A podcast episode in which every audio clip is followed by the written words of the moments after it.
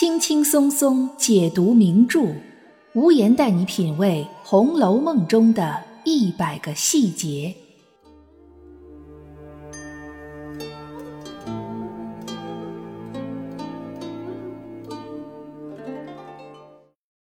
品读细节之美，发现别样红楼。大家好，我是暗夜无言，欢迎您收听原创节目《红楼梦》中的一百个细节。根据红楼爱好者整理的《红楼梦》时间表，红楼宇宙的第十三年无疑是整部《红楼梦》中最繁盛、最热闹的一年。很多红楼大事件都是在这一年中发生的，至少是在这一年里埋下了草蛇灰线的伏笔。这是曹雪芹在写作上的一个精心安排，因为在这一年伊始的正月十五，荣升贤德妃的贾元春回贾府省亲。象征着贾府在荣国公和宁国公以赫赫战功建立下贾家基业之后，又一次煊赫显贵的烈火烹油、鲜花着锦。而在元春省亲之后的第七天，也就是那一年的正月二十二，元春让小太监从宫里送出来了一个灯谜，围绕着这个灯谜产生了一系列的故事情节。特别是在很多红学爱好者的解读中，那几个灯谜都起到了衬语的作用，就和太虚幻境中宝玉看到的判词、听到的曲子，以及大家抽的花签一样，对众人的未来命运和结局做出了反复的强调和暗示。那么，除了这些引人注目的灯谜之外，正月里猜灯谜这一小说情节还包含着哪些写作上的细节呢？本期节目就让我们来一起看一看这些看似不起眼的故事细节。贾元春的灯谜从宫里送到贾府的时候，宝玉、黛玉、宝钗和湘云四个人正在宝玉房里解决宝玉误了禅机的问题。写着灯谜的宫灯被送进了贾母的房间。曹雪芹并没有交代元春所出的灯谜究竟是什么。但看上去似乎并不难，很好猜。宝钗、黛玉、宝玉、湘云和探春都猜到了。曹雪芹在这里的描写非常细节，他写道：“宝钗等听了，近前一看，是一首七言绝句，并无甚新奇，口中少不得称赞，只说难猜，故意寻思，其实一见就猜着了。”别看曹雪芹写的是宝钗等，其实就是正写宝钗一人。像发现灯谜很普通，毫无难度，但嘴上却又连连称赞出的绝妙，太难猜了这种事情，在场的几个人里面最能做出来的就是宝钗。宝玉不擅长这种表面上的人情和客套，而且元春虽然贵为皇妃，却仍是将她带大的姐姐。他不会有这种表面客套的念头，黛玉自然是不屑于如此做，湘云是没有那种心眼儿，而探春的性格其实和湘云有相似之处。探春多半会称赞灯谜出的好，但也差不多就是这样。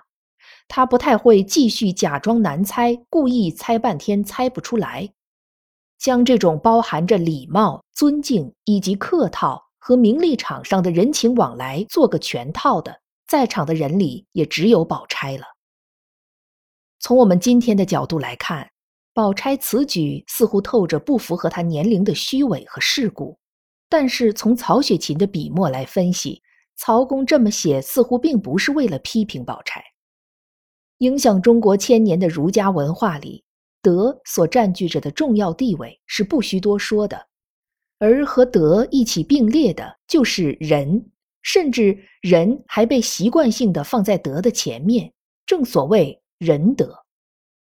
假如我们将德理解为一个人对自己的要求，那么仁就可以理解为一个人如何处理自己和其他人之间的关系。《论语》里说：“子张问仁于孔子，孔子曰：‘能行五者于天下为仁矣。’”请问之，曰：公、宽、信、敏、惠。公则不武，宽则得众，信则人任焉，敏则有功，惠则足以使人。这段话的意思是说，孔子的弟子子张请教孔子什么是仁，孔子回答说，能做到以下五点的，那就是大仁之人了。子张问是哪五点呢？孔子回答说，就是公、宽、信、敏、惠。这里头排在第一点的，即最重要的一点，就是恭，也就是说。恭敬尊重，在儒家文化里是人与人相处的第一要义。于是我们就可以发现，宝钗在与别人相处的时候是极其重视这一点的。比如，他会遵照贾母的喜好来点戏文，也会顺着王夫人的思路去评价金钏投井自尽这件事儿。那么，当他面对贾氏一族目前最高地位的贾元春所出的灯谜时，即使那个灯谜再简单、再无聊，他也会给出一个让贾元春最为满意的反应。除去贾元春送灯谜其他可能存在的隐含意义不提，单说元春的这一举动本身，其实就是一个身处深宫多年、被剥夺了天伦之乐的女子，想要在万家团圆的正月里，通过一个灯谜来感受亲情的温暖。至于灯谜本身是否高大上，其实并不重要，重要的是家里的兄弟姐妹们看到这个灯谜时，一起赞叹、互相讨论，然后慢慢猜出来的那种热闹劲儿，那种温馨和睦的感觉。所以，宝钗其实也并没有将这次猜灯谜当成是一种竞技或者比赛，而是当成一次处理人际关系的机会。然而，我们再深入分析一下。宝钗就是太过重视于人际关系中的公，反而对孔子所说的五人中的第三点产生了一定程度的冲击，那就是信。信就是诚实守信、真实可靠。宝钗在面对灯谜时所表现出来的反应其实是不真实的，在点贾母喜欢的热闹戏的时候，也违背了自己的真实喜好，更是因为要顺从王夫人的意思。而歪曲金钏投井的真正原因，无言觉得，从某种程度上来讲，曹雪芹在塑造宝钗这个人物形象的前期，他自己似乎也是想探讨一个问题，那就是如何把握一个度，恪守礼法、明哲保身和浇筑古色、矫揉造作之间的距离究竟有多远？这个问题其实就算放在今时今日。也是值得大家思考的。这一次元春的灯谜，虽然在宝钗等人的眼里看来十分简单，但仍然有人猜不对。到了晚上，宫里传出谕旨来说，二小姐和三爷猜的不对。二小姐是迎春，三爷自然就是贾环。迎春才华平平，这是大家都知道的。后来，探春牵头成立海棠诗社，迎春虽然也参加了，但其实她既不大会作诗，对作诗这件事也不是很感兴趣。所以李纨安排迎春和惜春，一个在诗社负责出题献韵，一个负责誊录监场。这一回，只有他和贾环没有猜对灯谜，没有得到元春的赏赐。贾环当时便觉得没意思。而书里说，迎春对此的反应是：迎春自谓玩笑小事，并不介意。从这个细节我们可以看得出来，迎春虽然才华平庸，可事实上她是一个很可爱的女孩。可爱就可爱在不争不抢，性格温柔，心胸宽广。此处的脂批用四个字来评价迎春：大家小姐，的确如此。迎春虽然是庶出，但无论从哪方面来看，她都很符合大家闺秀、贵族小姐的标准：端庄大方，个性宽厚，沉默寡言，而且也符合封建社会“女子无才便是德”的标准。假如用现代言情小说的女主角人设来衡量，迎春应该就是那种连花花草草都不忍心伤害的，善良单纯到不可思议的。傻白甜。然而，我们一再的说，曹雪芹笔下的贾府没有不食人间烟火的神仙，和迎春的善良单纯、与世无争一起出现的，就是她的懦弱，他对现实的逃避，对周围哪怕一丁点儿的风吹草动都无法抵御的脆弱。在现代一些作家的意淫里，傻白甜都会有一个霸道总裁来拯救，但在曹雪芹笔下的现实生活中，像迎春这样的姑娘却偏偏会遇到孙绍祖这样的渣男。曹公早就在告诉我们，想要救自己，就要学会别把希望寄托在别人身上。就比如惜春，他和迎春一样，都是用逃避来对付现实世界。但是惜春是通过出家来隔绝生活空间和重塑信仰，而迎春则试图通过假装累金凤并不存在来逃避对奶娘偷盗的问责。在周围已经乱闹起来的时候，迎春还一直捧着一本书试图看下去，似乎这样那些争吵和丑陋就可以不存在一样。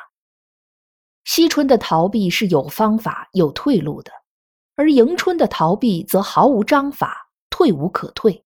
说到这儿，就要再回到之前我们说到宝钗时所涉及到的那个问题。其实，在迎春身上也存在相同的问题。那就是如何把握一个度，单纯善良、与世无争，是否注定就无法保护自己呢？这就像我们在职场里经常遇到的那种困局：踏踏实实干活的人，往往都混得不如深谙职场厚黑学的人。当然，迎春的问题还不仅仅在于她的性格，很大程度上取决于时代对女性的限制。我们接着往下看，下面说贾环不仅没猜到元春的灯谜，而且贾环出的灯谜也不通。所谓不通，就是出的不合理，不能称其为一个灯谜。我们看看贾环出的是什么灯谜？谜面是大哥有脚指八个，二哥有脚指两根，大哥只在床上坐，二哥爱在房上蹲。打两件日常之物。元春说：“这个灯谜不通，因此就没猜。”还问贾环：“这谜底是什么？”贾环说：“谜底是枕头和兽头。”贾环的这个灯谜不仅引起了大家的嘲笑，还被元春连猜都懒得猜。于是，一向形象不佳的贾环再一次成了众人的笑柄。其实这一次，贾环的确有点冤枉了。他这个灯谜虽然十分粗糙，没什么文采，也没什么技术含量，但也并不是完全说不通的。大哥有脚趾八个，而且大哥还在床上坐。从古到今，床上能放的东西也无非就是那几样：被褥、床单、枕头之类。而且古代的枕头都是呈长条状的立方体，不管是瓷质的、木质的。还是其他什么材质的立方体都是有八个角的，所以至少贾环这个灯谜的前半部分还是很容易猜出来的，后半部分有点抽象，不太符合灯谜的形制要求。但那也罢了，毕竟这只是一次其乐融融的正月合家欢，又不是考试，又不是比赛，只不过是图个乐呵，没必要较真儿。我们常常会疑惑，为什么同父同母的探春和贾环会有天差地别？一个才华横溢，一个平庸无能；一个心胸宽广，一个小肚鸡肠；一个人人喜欢，一个人人讨厌。除了赵姨娘的遗传基因以外，这会不会和贾环一直处在一个受打击、受批评的生活状态里有关系呢？从整部《红楼梦》来看。唯一一个夸过贾环的，就是贾赦；再就是后来给林四娘作诗的时候，贾环被众卿客们夸过几句。其余的时候，贾环每次出现，基本上都是在被人嫌弃。想一想，大哥贾珠、大姐元春、二哥宝玉、三姐探春，大家都是同一个父亲，为什么贾环和这四个人的差距就这么大呢？本节目是《红楼梦》中的一百个细节，欢迎您订阅关注本专辑，为专辑进行五星好评，也欢迎您为节目打 call 打赏，来支持主播的创作。本节目由喜马拉雅出品，独家播出。我是暗夜无言，让我们下一期再见。